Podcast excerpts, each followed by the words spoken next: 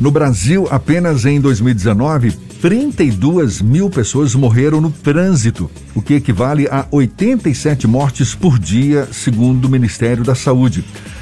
Países de baixa e média renda, como o Brasil, concentram mais de 90% das mortes de trânsito do mundo.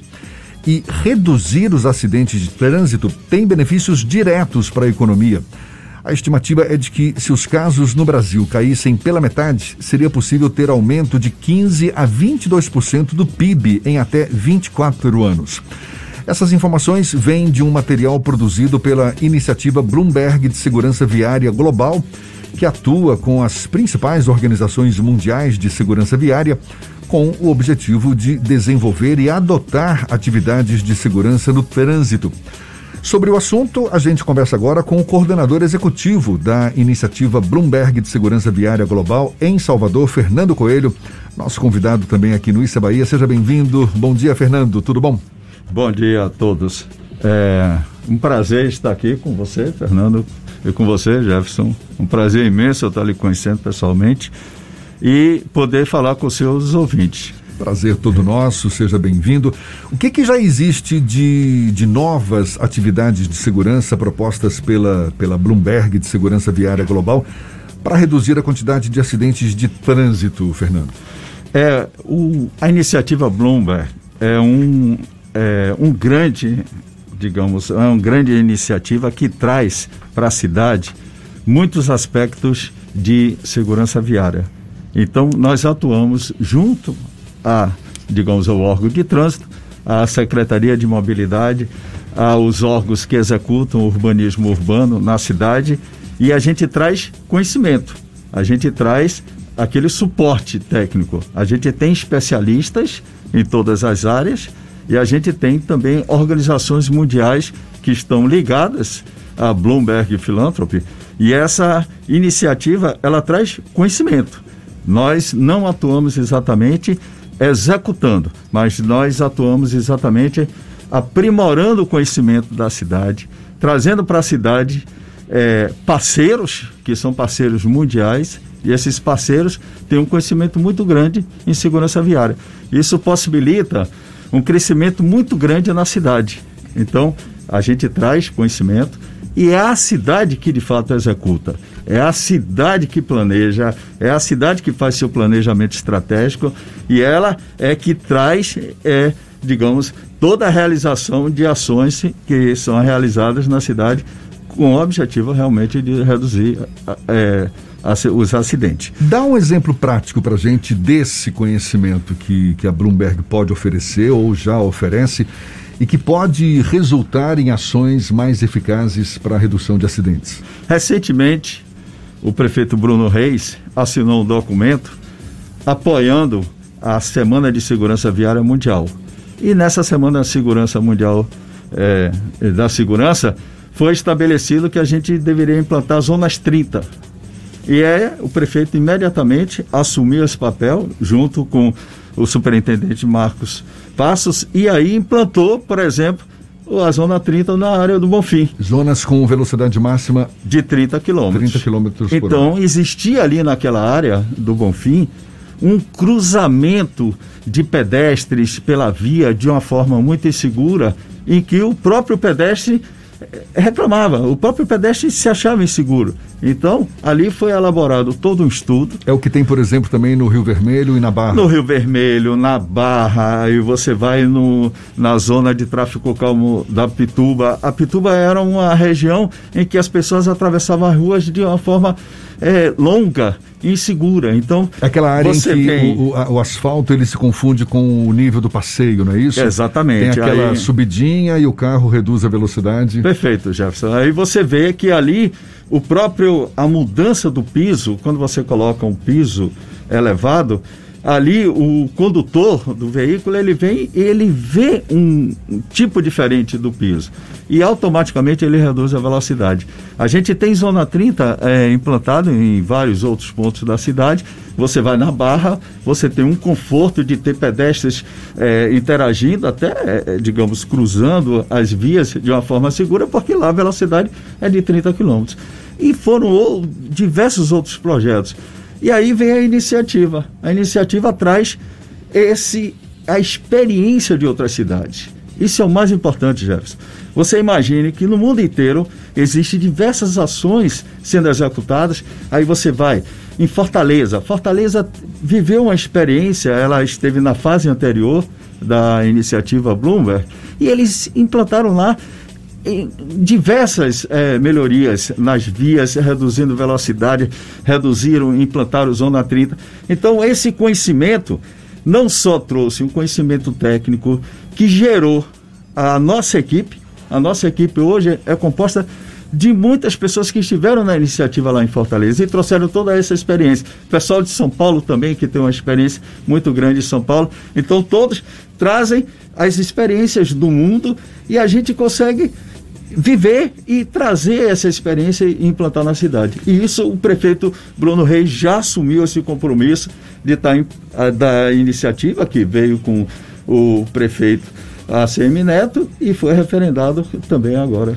Nós vivemos um momento em que há uma ocupação diferenciada das cidades, dos espaços urbanos e com uma valorização maior de transportes alternativos e até do uso do transporte público em detrimento ao uso de carros. A iniciativa Bloomberg também atua nesse sentido de perceber as mudanças da, do comportamento populacional em outras partes do mundo e trazer aqui para cidades como Salvador? Exatamente isso, Fernando. É, nós queremos uma mobilidade sustentável e nós queremos segurança viária. Quando você coloca a segurança viária, você tem que imaginar imediatamente quem são os vulneráveis. Quais são os vulneráveis de uma cidade? É o pedestre, é o ciclista, é o motociclista. Eles são vulneráveis. Em qualquer tipo de acidente, as consequências são graves. Então, a gente tem hoje 60% das internações hospitalares são decorrentes de acidentes e que eu gostaria até de corrigir aqui, Jefferson Fernando, nós queríamos, hoje nós estamos usando através da NBR, é, que no final do ano passado começou a falar, em vez de acidente, falar em sinistro. Nós, o, o acidente é algo que seria, digamos, imprevisto, aquele imprevisto. O acidente de trânsito, que não é mais acidente, que nós chamamos agora de sinistro, e é importante que esteja falando aqui na sua rádio para os seus ouvintes, nós queremos falar sinistro. É algo que pode ser evitado. O acidente, que agora é sinistro, é algo que você evita. Então, exatamente, queremos valorizar o transporte urbano, é isso, é um trabalho que a CEMOB faz, é um trabalho importante que é feito queremos valorizar o pedestre, o pedestre passa a ser o centro. O pedestre, quem é o mais vulnerável? É o pedestre. Onde é que tem mais acidentes? Com motociclistas e pedestres. Então nós precisamos trabalhar com isso. Nós precisamos dar conforto ao, digamos, ao pedestre. Nós precisamos disso. Então nós vamos exatamente nessa linha. Isso é mundial.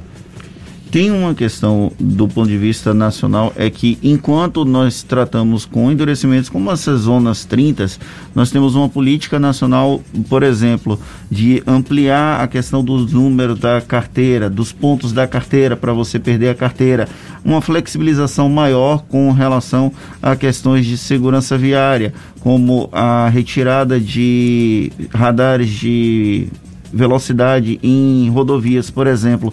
Isso não vai de encontro ao que se propõe mundialmente para a segurança do tráfego? É, Fernando, é, a fiscalização do trânsito é importante. Nós não podemos colocar regras na cidade sem a fiscalização.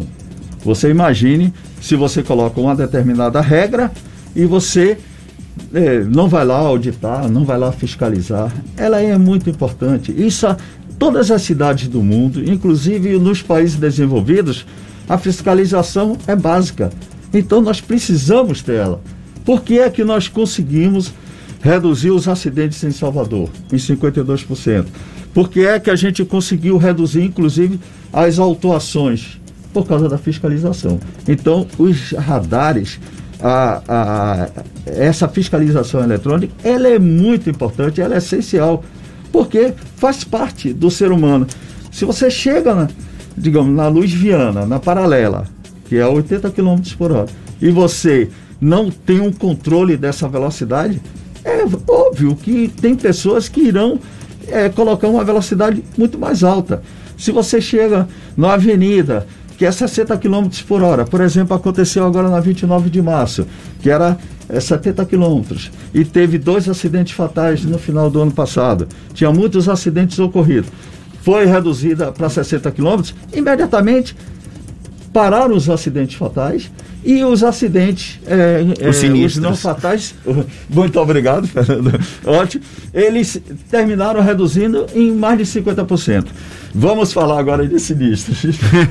é excelente, Fernando, você vai nos ajudar bastante. Fernando, agora. agora falando com o outro Fernando aqui, o Fernando Coelho. Eu já ouvi de especialistas afirmando que a gente só vai atingir uma, uma segurança no tráfego a partir da mudança de alguns paradigmas. Um deles você citou aí agora, que é ter o pedestre como um protagonista maior nesse contexto todo. Mas também, por exemplo, mudando a lógica do transporte, desse transporte individual, que é o que ainda prevalece, para o transporte coletivo e que ainda é muito incipiente em grandes centros. Qual a perspectiva real a gente tem de essas mudanças serem efetivadas num curto, médio prazo? na medida em que a gente vê cada vez mais sendo é, carros sendo colocados em circulação, vias não é que, que não que não acompanham esse aumento de carros. É um cenário pouco otimista que a gente tem pela frente, não? Eu acho que não, Jefferson. Repare, veja as transformações que estão ocorrendo na cidade de Salvador.